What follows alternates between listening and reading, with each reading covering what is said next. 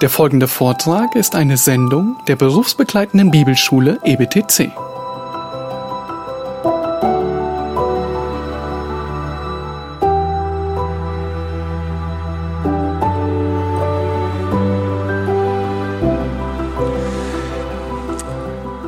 Ja, wir kommen jetzt zum vierten Teil des Buches zu Gottes Reden, die Kapitel 38 bis 41. Jetzt redet Gott selbst. Lass uns beten, bevor wir beginnen. Erneut schauen wir auf zu dir und beten darum, dass du uns auch in dieser Stunde beistehst. Befähige du uns, dass wir das auch verstehen und aufnehmen können was du uns sagst. Gib uns auch einen frischen Geist. Stärke du unseren inneren und äußeren Menschen. Wir vertrauen dir und danken dir. Amen. Ja, Gottes Reden, die Kapitel 38 bis 41. Es ist erst Gottes Reden, das Hiob zurechtbringt, und zwar dadurch zurechtbringt, dass sie Hiob demütigen ihn erkennen lassen im Licht des Redens Gottes, wie ungebührlich er sich verhalten hat. Er erkennt Gott wie nie zuvor und damit auch sich selbst in seiner Sünde. Nun, Hiob hatte sich auf Gott berufen, dass Gott als Schiedsrichter entscheiden möge, zwischen ihm und seinen Freunden, Kapitel 16, Verse 20 und 21.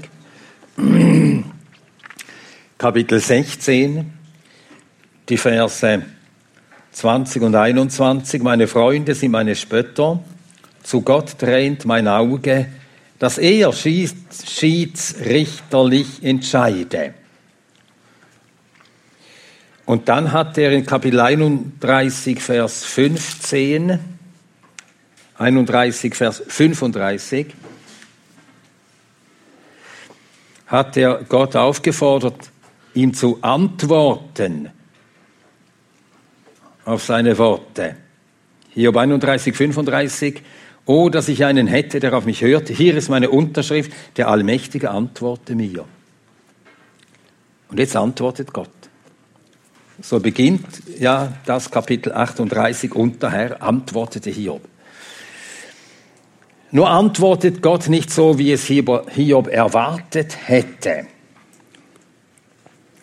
Er hätte erwartet, dass Gott sofort als Schiedsrichter auftritt und Hiob freispricht und die Freunde schuldig spricht. Dass er also die Freunde zurechtweist. Aber das tut er nicht. Zuerst muss er Hiob zurechtweisen. Und dann wird er das noch tun. Das kommt dann in Kapitel 42.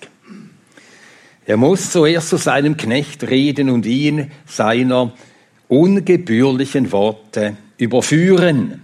Denn diese waren geflossen aus einer ungebührlichen Haltung gegenüber Gott. Es ist auch bemerkenswert, dass Gott an Hiob genau das gleiche tadelt wie Elihu. Kapitel 38, Vers 2. Wer ist der, der den Rat verdunkelt mit Worten ohne Erkenntnis? Ja, das war die Sünde Hiobs.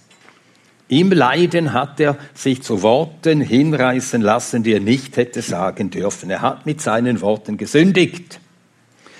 Gesündigt gegen Gott und sich auch versündigt an seinen Freunden mit manchem Wort.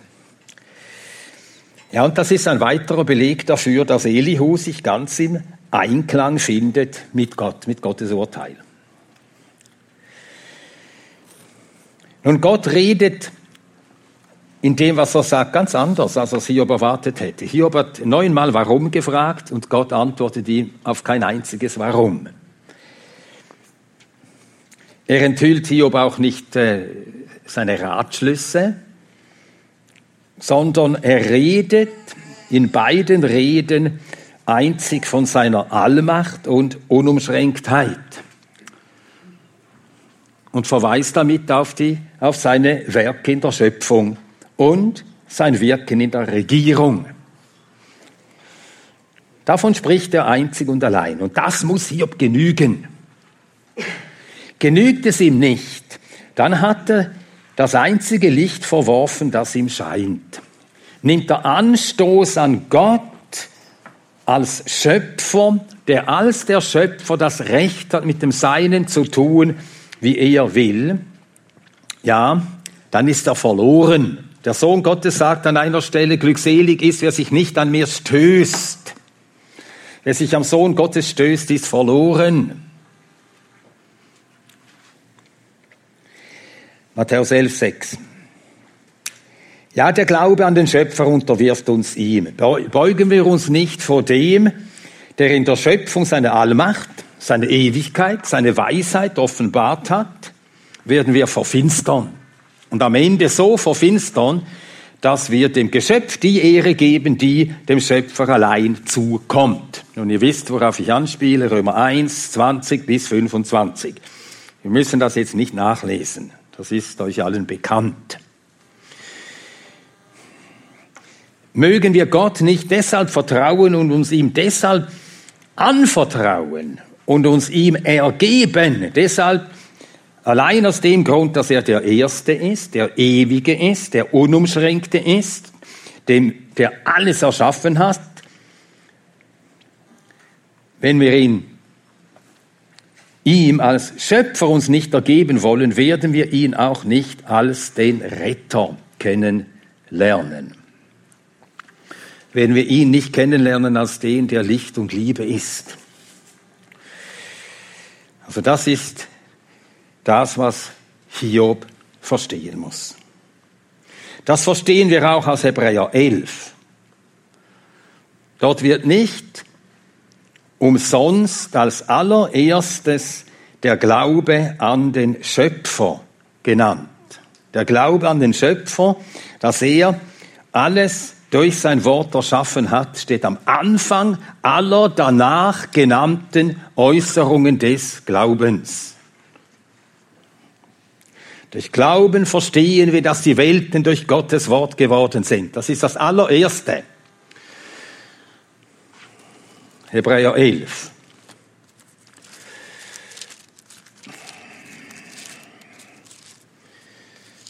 Durch Glauben verstehen wir, Vers 3, dass die Welten durch Gottes Wort bereitet worden sind. Und wenn wir das nicht im Glauben annehmen, werden wir das, was im Vers 4 steht, auch nicht verstehen. Durch Glauben brachte Abel Gott ein vorzüglicheres Opfer dar. Denn wenn wir das nie glauben, und im Glauben annehmen können, dass Gott in Christus jenes Opfer gebracht hat, dem man glauben muss. Und dann werden wir auch das, äh, das was im Vers 5 steht, nie glauben und erkennen und, und äh, erfahren. Durch Glauben wurde hier noch entrückt, nämlich Verherrlichung. Am Anfang steht, das ist das ganz Grundlegende, Gott ist der unumschränkte Herr und Erschaffer aller Dinge. Und dem müssen wir uns als solchem ergeben und ohne Vorbehalt. Die erste Rede Gottes, das sind die Kapitel 38 und 39, da spricht er von seiner Allmacht, von seiner Oberhoheit, von seiner Unumschränktheit in der Erschaffung und auch im Lenken, zuerst der unbelebten Schöpfung. Da haben wir das Meer, da haben wir äh, Nacht und Morgen, also die Sonne, die aufgeht, da haben wir die Himmelskörper, da haben wir Wolken, Blitz und Regen. Also in der, im Kapitel 38 spricht er von der unbelebten Schöpfung, in Kapitel 39 von der belebten Schöpfung. Und in beiden offenbart er seine Fürsorge.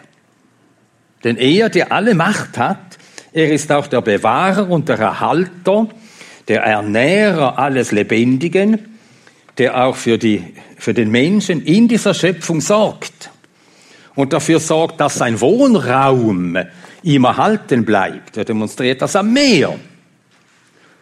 Und wenn wir das uns einmal vergegenwärtigen, erstens, wie groß die, die Landmasse ist im Vergleich zu jenem Teil der Erdkugel, der äh, unter dem Wasser also dass er mehr ist, dann sehen wir, die Landmasse ist viel kleiner.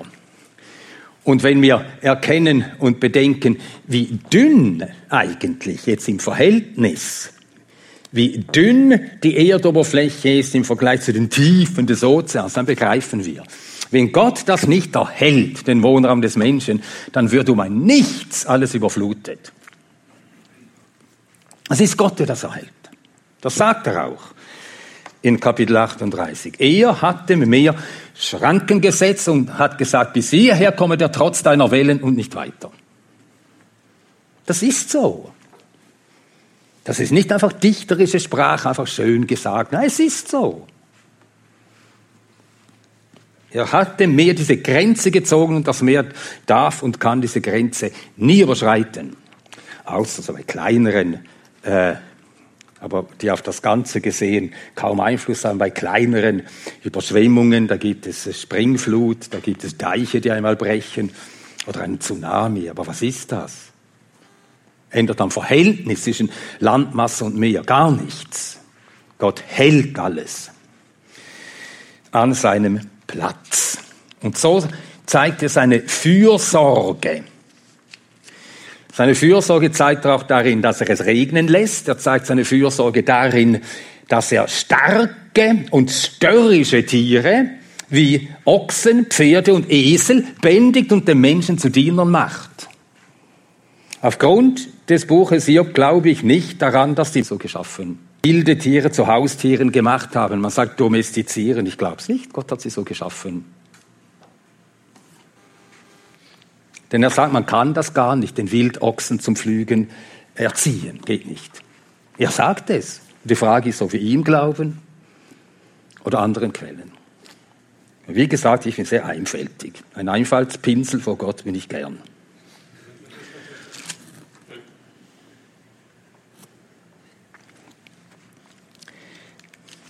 Gut, die zweite Rede Gottes umfasst die Kapitel 40 und 41. Dort spricht er von seiner Regierung. Und in seiner Regierung offenbart er seine Weisheit und seine Macht. Ebenfalls seine Macht und ebenfalls seine Weisheit, wie auch in der Schöpfung, und auch seine Fürsorge.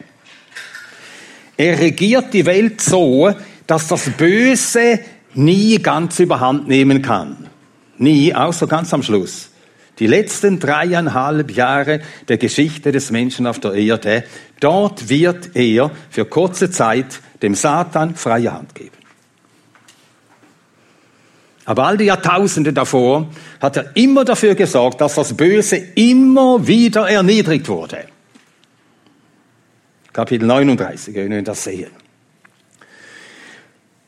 Und so offenbart er auch in der Regierung seine Allmacht, seine Weisheit und seine Fürsorge.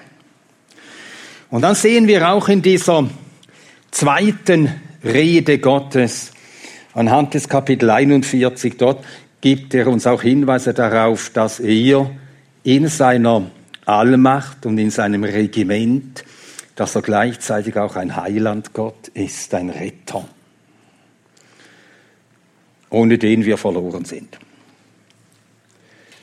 Gut, so eine Zusammenfassung der Reden Gottes.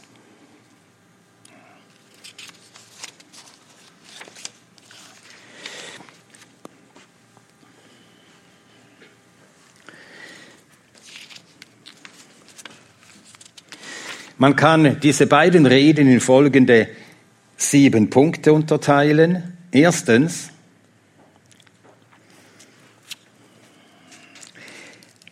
der Herr redet zu Hiob aus dem Sturm. Es ist wirklich der Herr, es ist Yahweh. Hier ab Kapitel 38 bis zum Schluss des Buches kommt wieder der Gottestitel Yahweh, wie in den beiden ersten Kapiteln. Also Yahweh, der Herr redet zu Hiob aus dem Sturm, 38.1, 40.6, dort steht dieser Ausdruck. Dann zweitens, wer bist du und wo warst du? Kapitel 38, 2 bis 7. Wer bist du und wo warst du?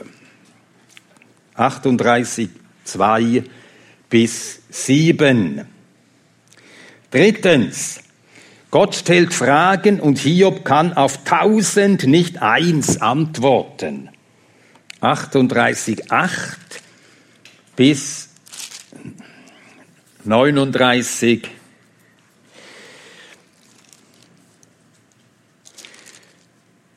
41.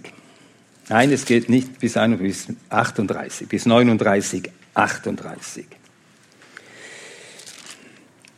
Nein, wir sagen 39, 30, falsch, geht nur bis 30. 39, 30, verzeiht. Also Gott stellt Fragen und Hiob kann auf 1000 nicht eins antworten, 38, 8 bis 39, 30. Viertens, Hiob legt die Hand auf den Mund. Hiob legt die Hand auf den Mund. Zu gering bin ich. Hiob legt die Hand auf den Mund. Doppelpunkt. Zu gering bin ich. Das sind seine Worte. Kapitel 40, Verse 1 bis 5. Dann fünftens, vermagst du den Gesetzlosen zu erniedrigen. Verse 6 bis 40, 6 bis 14. Vermagst du den Gesetzlosen zu erniedrigen? 40, Verse 6 bis 14. Dann kommt sechstens der Behemoth. Kapitel 40, Verse 15 bis 24. Der Behemoth, Kapitel 40, Verse 15 bis 24. Siebtens, der Leviathan.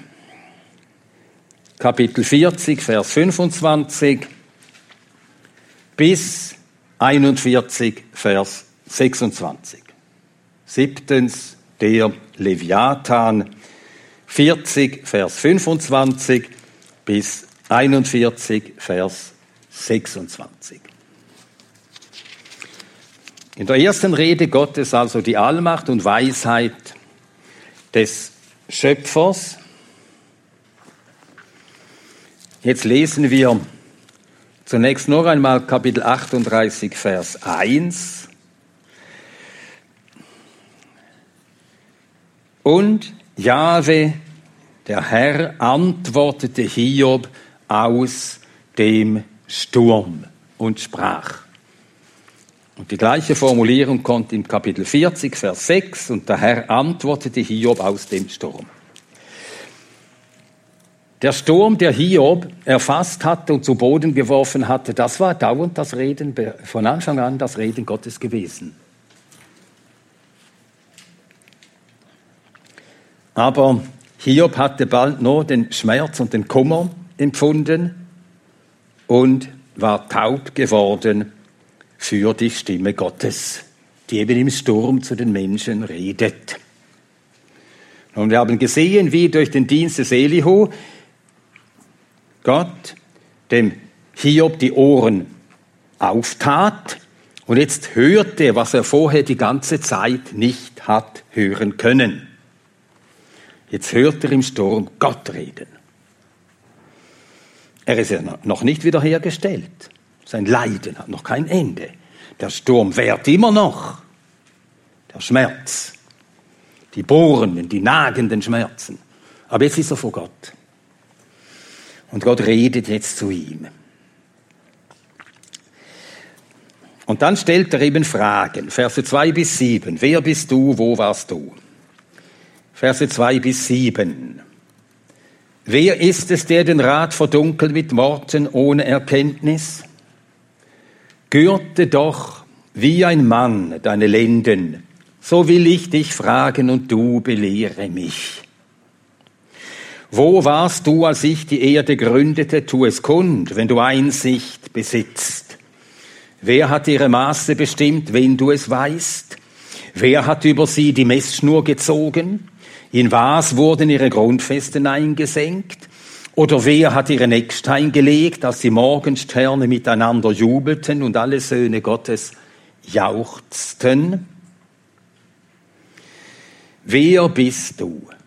Wer ist es, der den Rat verdunkelt? Wer bist du, Hiob, der du so redest? Worte ohne Erkenntnis. Und damit den Rat verdunkelst, dir selbst verdunkelst und auch anderen.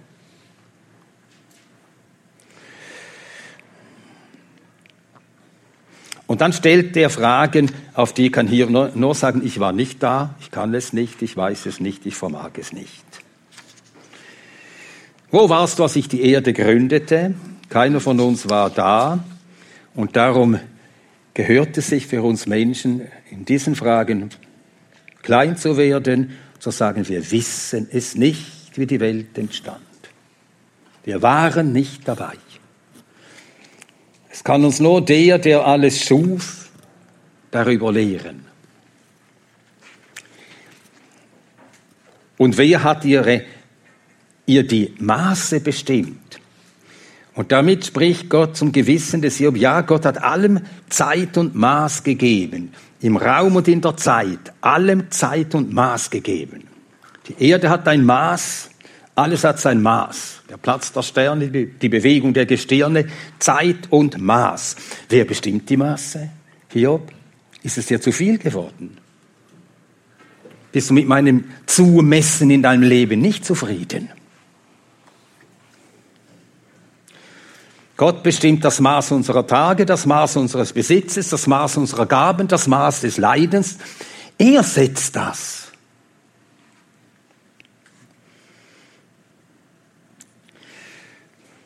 Wie verkehrt ist es, wenn wir den messen wollen. Und das hat Hiob getan. Er hat Gott gemessen an dem, was er von Gott hielt, wie Gott sein und handeln müsse. Und gefunden, Gott handelt nicht recht mit ihm, Hiob. Wie verkehrt ist es, wenn wir den messen wollen, der alles maß und damit auch den Maßstab gesetzt hat. Dem sagt man eben, wie sagt man dem auf Deutsch? Das ist Vermessenheit. Messen, vermessen. Vermessenheit. Es ist Wahnsinn. Wenn uns die Augen aufgehen, erkennen wir, es ist Wahnsinn.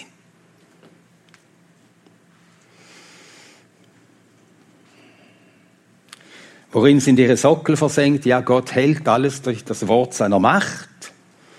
Er braucht keine stützenden Sockel. Er trägt alles. Wer hat ihren Eckstein gelegt? Nun, am Eckstein wird jeder Bau ausgerichtet. Wer hast du das gemacht hier? Hast du den Bezugspunkt gesetzt, von dem aus alles ausgeht und an dem alles gemessen wird? Hast du das gemacht, Hiob? Er ist der Planer und der Bauer aller Dinge. Nach seiner Weisheit hat er alles geordnet und jedem seinen Platz gegeben und alles zueinander in Beziehung gesetzt.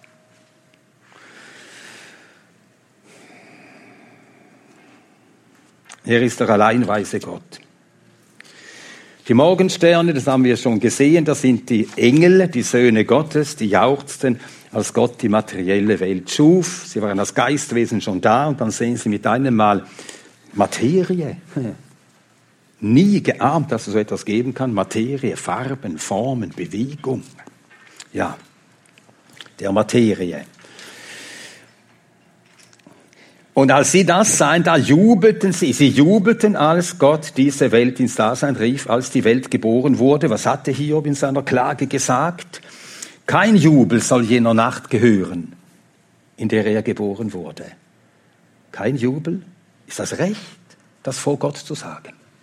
Ihm zu sagen, kein Jubel, falsch, was du da gemacht hast. Tja. Und dann beginnt Gott 38,8 bis 39,30 von einzelnen Werken in seiner Schöpfung zu sprechen, einzelnen Geschöpfen. Zuerst redet, er, redet Gott über das Meer, das er bändigt, die Verse 8 bis 11. Dann vom Morgen, durch den er die Nacht vertreibt, die Verse 12 bis 15.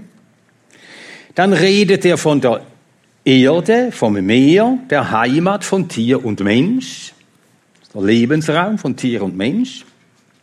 Verse 16 bis 18. Dann fragt er ihn über die Herkunft des Lichts und über den Weg des Lichts. Und dann fragt er ihn über Regen, Hagel, Wind und Wetter. Verse 22 bis 30. Über die Sterne, 31 bis 33.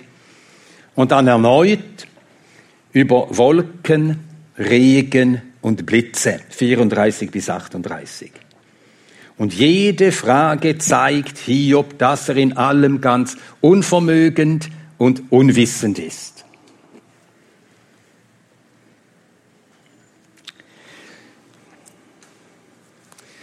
Ja, Gott schuf und erhält Erde, Meer und Himmel und alles, was in ihnen ist. Gott bändigt das Meer. Wer hat das Meer mit Toren verschlossen? Vers 8.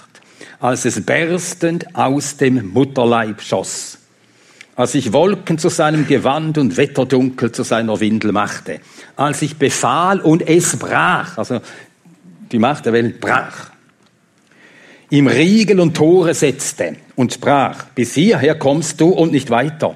Hier muss halten der Stolz deiner Wellen. Wer hat das getan? Wer erhält den Menschen den Lebensraum? Und dann, wer macht jeden Morgen, den, jeden Tag neu den Morgen wieder aufgehen? Wahrscheinlich hat Hiob gar nie daran gedacht, aber vielleicht haben wir auch nie daran gedacht. Gott befiehlt jeden Morgen neu, dass es hell wird. Wir sollten nicht denken, dass die Schöpfung eine Maschine sei, die von sich selbst laufe durch den Mechanismus und durch die Kräfte, die Gott in die Schöpfung hineingelegt hat. Er lenkt beständig alles. Wie sagt es der Hebräerbrief? Er trägt alle Dinge durch sein kräftiges Wort. Die Welt ist nicht eine Maschine. Gott trägt sie. Und wirkt alles in ihr. Hast du, seit du lebst, einem Morgen nur geboten? Und diese Frage will nicht nur Hiobs Unvermögen offenbaren, sondern auch in Erinnerung rufen, dass Gott das Licht gibt, Tag für Tag. Hast du Gott um gedankt am Morgen dafür? Wir danken dir für das Licht des Tages, das Licht, das unsere Seele froh macht. Das Licht macht unsere Seele froh. Im Dunkeln, wenn wir schön schlafen, sind wir zufrieden. Und ja, bei den meisten ist es ja so, Gott nimmt uns ein Drittel des Lebens gnädig, zieht uns aus dem Verkehr, macht die Schublade auf, legt uns rein, macht die Schublade zu. Ein Drittel des Lebens verschlafen wir schön, wunderbar. Aber manchmal haben wir Kummer, Schmerzen, Sorgen und dann wird die Nacht lang. Und dann kommen quälende Gedanken. Und dann befiehlt Gott und der Morgen kommt. Und es ist wirklich so, mit dem Licht werden auch die quälenden Gedanken, sie werden leichter und verlassen uns langsam. Auch schon erlebt. Das ist Gottes Fürsorge. Und als ich daran eben arbeitete, an der Auslegung von Hiob, kam mir dieses schöne Gedicht von Eduard Mörike in den Sinn. In der Frühe. Kein Schlaf noch kühlt das Auge mir, dort gehet schon der Tag herfür an meinem Kammerfenster. Es wühlet mein verstörter Sinn noch zwischen Zweifeln her und hin und schaffet Nachtgespenster. Ängste, quäle dich nicht länger meine Seele. Siehe, da und dort sind schon Morgenglocken wach geworden. Es wird morgen. Und die Seele wird leichter. Gott sorgt für die Menschen für uns und erst recht für die Seinen. Ja, wir schauen das jetzt nicht noch weiter im Einzelnen an. Ich nenne jetzt nur das nächste. Hast du die Weite der Erde und die Tiefe der See erkundet? Den weiten Raum der Erde, die Tiefen des Meeres, wo nie einer hingekommen ist und wo man ja auch nicht sieht. Ist ja dunkel dort. Und die Pforten des Todes, sind dir die Pforten des Todes enthüllt worden. Wir sind so unwissend, so unwissend. Und dann die Frage, woher kommt das Licht? Was für eine Frage. Niemand weiß sie bis heute zu beantworten. Auch das physikalische Licht, woher kommt das Licht? Wie kommt so etwas überhaupt zustande, dass es sowas gibt? Man weiß es nicht einmal genau zu beschreiben, wie Licht sich ausbreitet. Sind es Wellen, sind es äh, Korpuskel, Partikel? Beides. Aber anscheinend sagen Physiker, dass etwas könne nicht sich durch Wellen und durch Partikel beides sein. Es geht nicht. Tja, das Licht. Nicht einmal das physikalische Licht können wir erklären. Und erst recht nicht das geistliche Licht, das uns erleuchtet.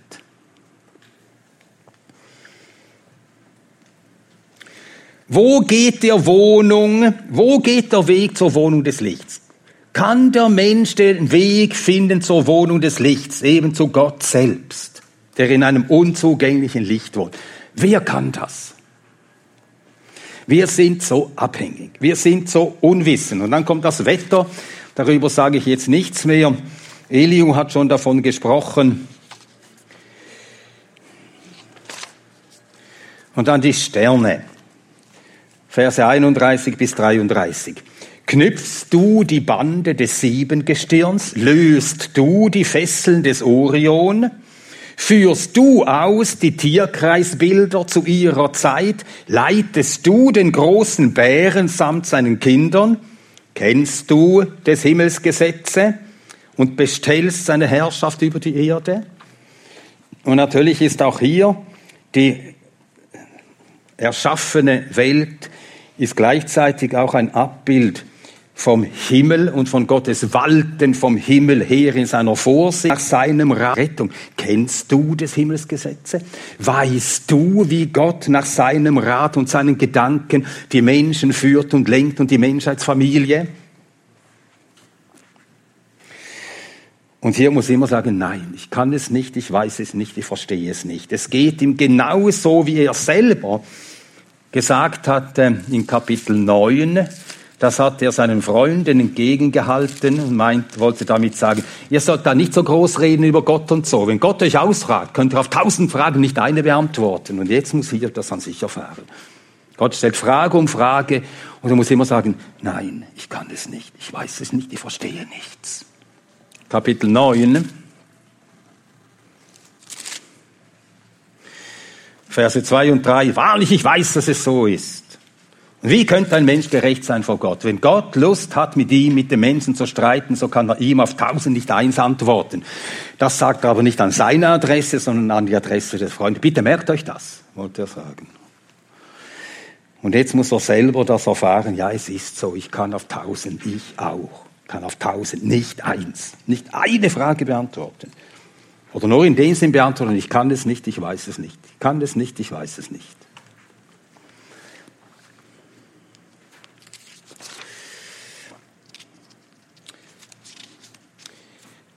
Dann die Verse 34 bis 38. Gottes Macht lenkt Wolken, Regen und Blitz.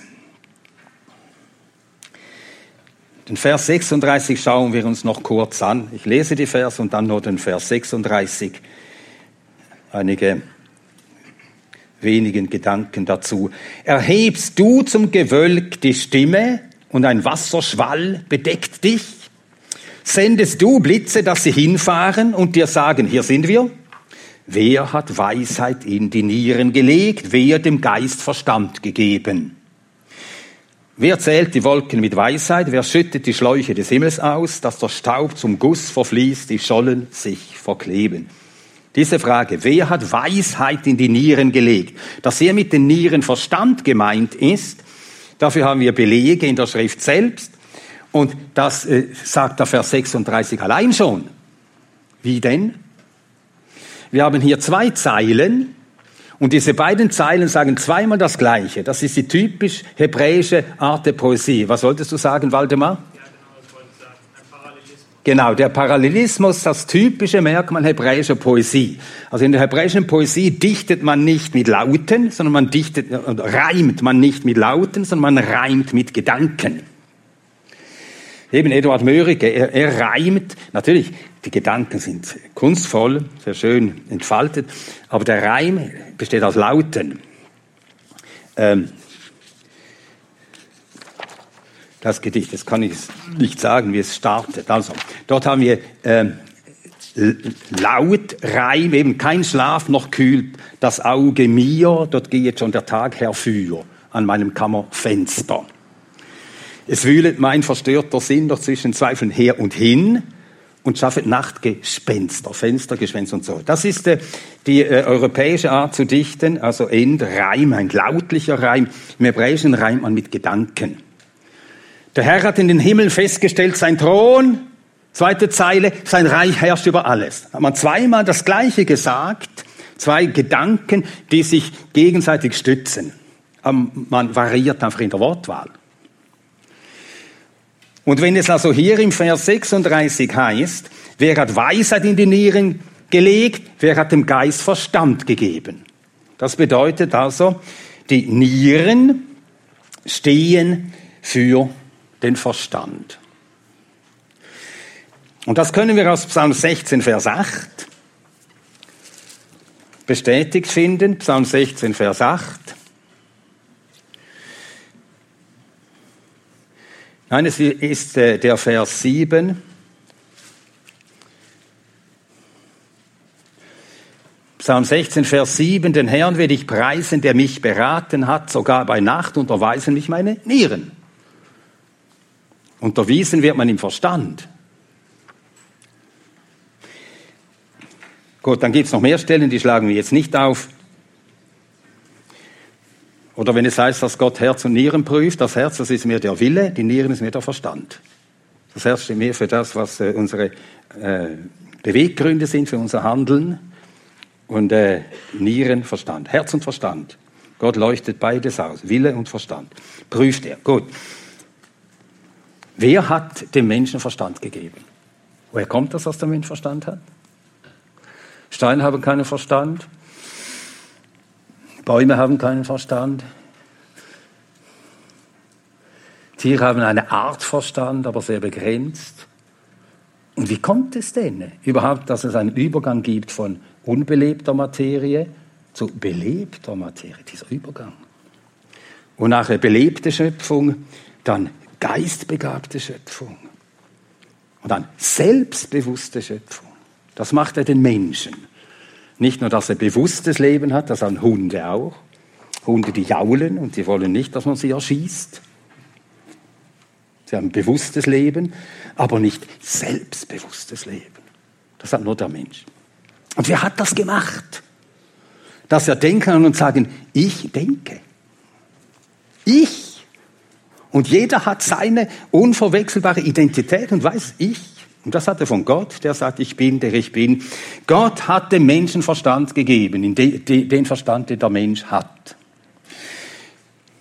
Und jetzt stehen wir da und mit dem Verstand betrachten wir die Schöpfung.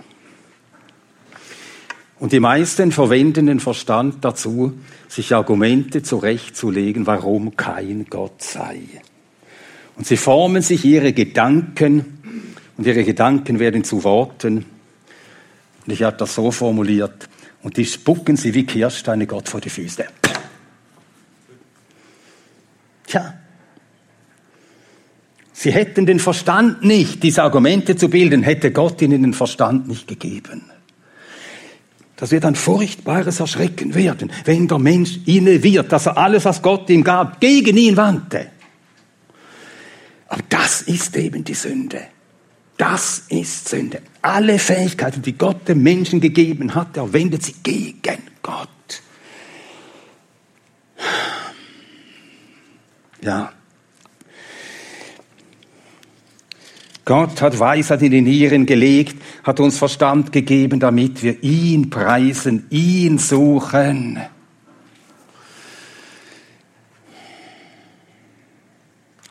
Dann Gottes Weisheit wie sie sich zeigt in der Erschaffung der Tiere. Wir haben gefährliche und unreine Tiere, Kapitel 38, 39 bis 41. Die Löwin, jagst du der Löwin den Raub? Gott sorgt sogar für die Löwen. Wer gibt dem Raben oder macht dem Raben die Speise, wenn seine Jungen schreien zu Gott? Also sie schreien und ihr Geschrei der Schöpfer gibt ihnen, wonach sie schreien.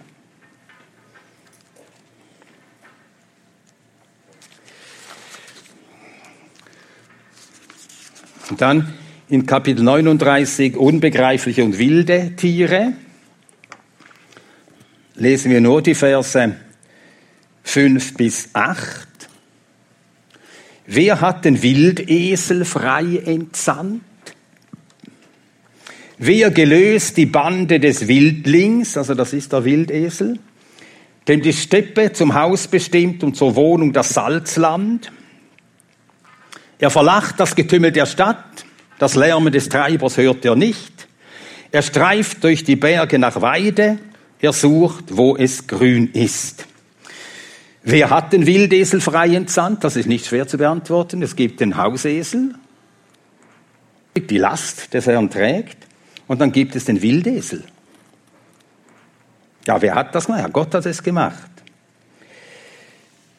Aber eine schwierige Frage ist, warum hat Gott diesen Unterschied gemacht?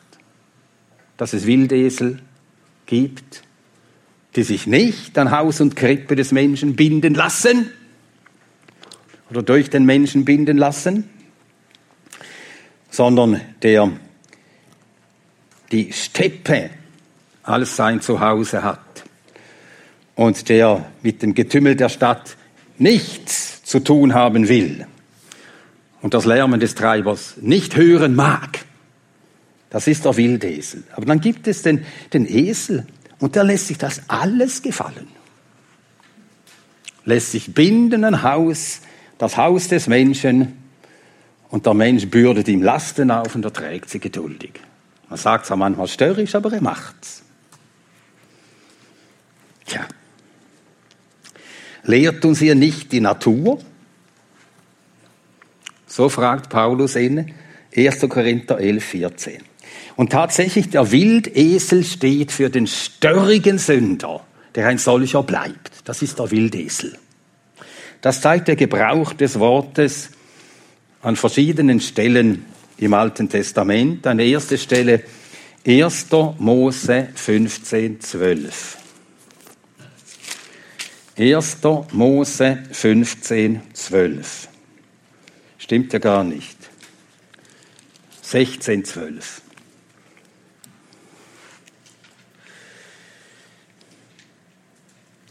1. Mose 16, 12.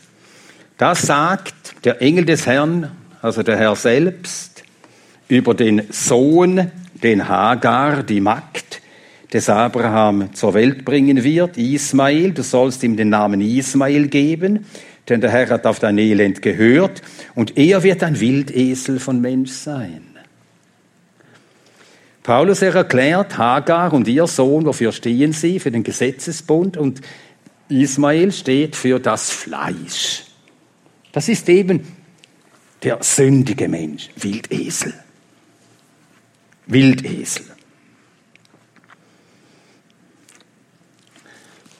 Schlagen wir noch eine Stelle auf in Jeremia, Jeremia 2, Vers 24.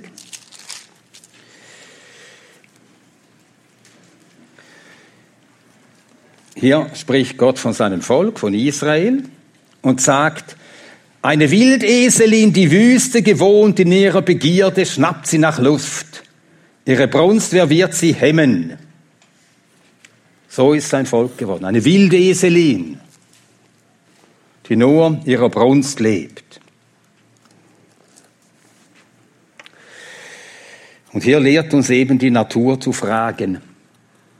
Wie kommt es, dass wir, die wir hier sitzen, alle Hausesel sind? Tja, und willig die Lasten tragen, im Großen und Ganzen willig die Lasten tragen und uns gebrauchen lassen und dienen. Wer macht diesen Unterschied? 1. Korinther 4, Vers 7. Die Natur lehrt uns, dass wir als Christen uns genau diese Frage stellen. 1. Korinther 4, Vers 7. Denn wer unterscheidet dich? Paulus sagt nicht, es gibt keine Unterschiede. Klar gibt es Unterschiede, Gott macht Unterschiede. Aber wer, eben wer unterscheidet dich? Das hatten die Korinther vergessen.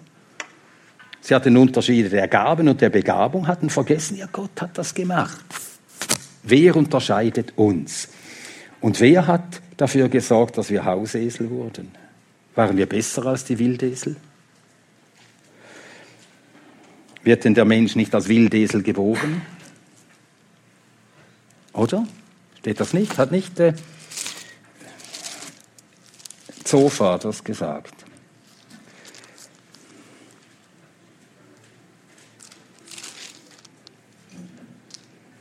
Auch wenn der Mensch als Wildesel geboren wird. Also Wildesel, wir schlagen die Stelle auf. Kapitel 6, Vers 5, da kommt es ein erstes Mal vor. Und dann 11, Vers 12. Ja, ist in der Rede Zophas, Kapitel 11. Da steht, Ach, ein Hohlkopf gewinnt Verstand, wenn auch der Mensch als ein Wildeselsfohlen geboren wird. Wir werden alle als Sünder geboren. Und warum bist du nicht mehr jemand, der in der Sünde lebt? Wer hat den Unterschied gemacht? Wir verdanken es Gott. Tja, wir haben nie, in keiner Weise, irgendeine Ursache, uns irgendeiner Sache zu rühmen. Dann haben wir unbändige und unverständige Tiere, Wildochs und Strauß. Wird der Wildochs dir dienen, Vers 9? Nein, das wird er eben nicht machen. Und daraus folgere ich, man kann den Wildochsen nicht domestizieren und er wird ein Hausochs. So wie wir am Wildesel gesehen haben, Gott sagt, wer hat ihn frei entlassen? Das hat Gott gemacht, dass es einen Wildesel gibt. Und Gott hat es gemacht, dass es den anderen gibt. Und der Wildochs, der wird dir nicht dienen. Umso dankbarer dürfen wir dafür sein, für Tiere, die Gott den Menschen zum Dienst gegeben hat. Es gibt nämlich Stärkeres, nicht weil, das, weil der Wildlachs so stark ist, dass man ihn nicht domestizieren könnte. Es gibt ja viel stärkere und größere Tiere, die den Menschen dienen. Zum Beispiel der Elefant, ganz geduldig. Ist ja viel stärker als der Mensch und dient ihm willig. Und auch das Ross, das Schlachtross, das Schlachtross. Übrigens unter den Haustieren, die, die äh, Hiob gegeben wurden, äh, werden, wird Kleinvieh genannt, sind Schafe, Ziegen, Rinder werden genannt, Esel werden genannt, Kamele werden genannt. Offensichtlich hat er keine Pferde gehalten. Und es scheint, dass man sie damals eben nicht braucht als Arbeitstier, sondern nur als Kriegsross. Und da kann man im Deutschen schön sagen, Ross. Da sagt man Ross. Das ist das Kriegsross. Kriegspferd, das klingt so fad. Kriegsross. Ja, das Deutsche kann schön unterscheiden und man soll solche Unterschiede nicht vermischen. Das Schlachtross. Im Schweizerischen sagt man nie Pferd für alles Ross, ist ja auch nicht richtig. Gell, Branko? Ja, Gut. Also, ein furchtloses und starkes, aber gebändigtes Tier, das Ross. Gibst du dem Ross die Stärke? Nein, es hat diese Stärke und es dient dir doch. Sogar furchtlos dient es dem Menschen. Kleidest du seinen Hals mit der Mähne? Vers 19. Machst du es aufspringen wie die Heuschrecke? Schrecklich ist sein stolzes Schnauben. Es scharrt den Boden, freut sich der Kraft, zieht aus den Waffen entgegen. Es lacht der Furcht und zagt nicht und kehrt nicht um vor dem Schwert. Auf ihm klirrt der Köcher, Blitzen, Speer und Wurfspieß. Zornig erregt schlürft es den Boden, hält nicht still, wenn das Horn ertönt. Bei jedem Hornstoß ruft es Hui und wittert die Schlacht von ferne. Das Donnern der Führer und das Geschmetter. Ja, und ein so starkes, furchtloses Tier dient dem Menschen. Im Krieg und dann in anderen Kulturen und später auch. Also ich weiß nicht, ob in Israel das Ross je Arbeitstier war, ich weiß es nicht. Sollte es eigentlich wissen, habe es nie untersucht. Und dient dem Menschen auch als Arbeitstier. Zum Pflügen zum Beispiel.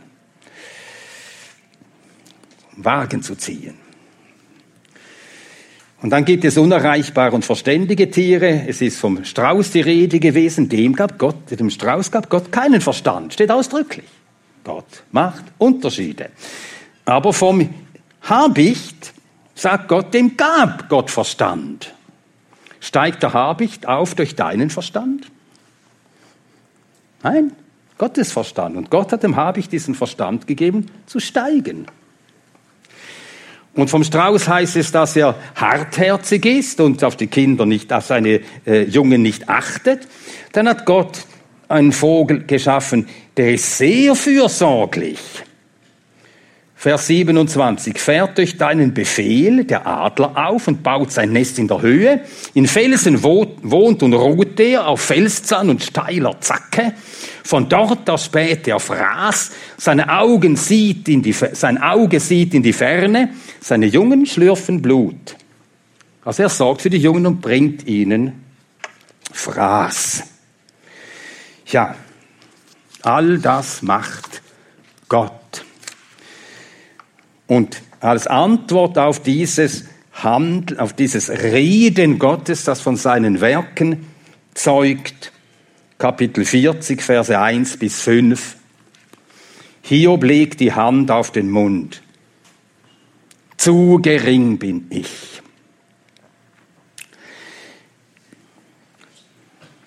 Lesen wir die Verse 1 bis 5. Und der Herr antwortete Hiob und sprach, will der Tadler mit dem Allmächtigen rechten?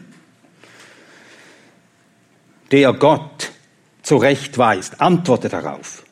Da antwortete Hiob dem Herrn und sprach, Ach, zu gering bin ich, was soll ich erwidern? Ich lege die Hand auf den Mund. Einmal habe ich geredet und entgegne nicht mehr zweimal und fahre nicht fort. Nun, Hiob hat die ganze Zeit nicht geantwortet. Gott fragte, wer bist du? Wo warst du? Kannst du? Hiob sagt nie etwas, nie etwas. Aber jetzt befiehlt ihm Gott, antworte. Und daher antwortet er. Und er gibt eine Antwort, Gott hören will. Genau das. Und mit der sagt er genau das, was Gott hören will. Zu gering bin ich.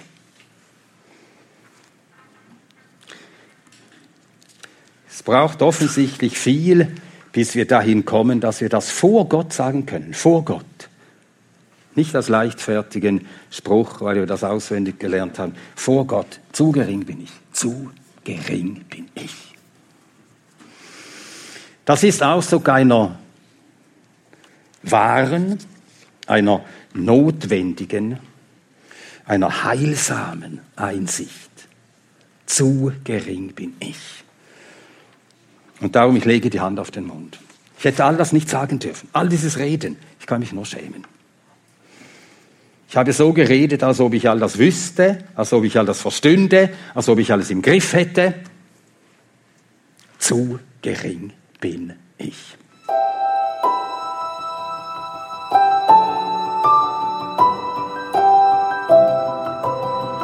Diese Sendung war von der berufsbegleitenden Bibelschule EBTC. Unser Ziel ist, Jünger fürs Leben zuzurüsten, um der Gemeinde Christi zu dienen.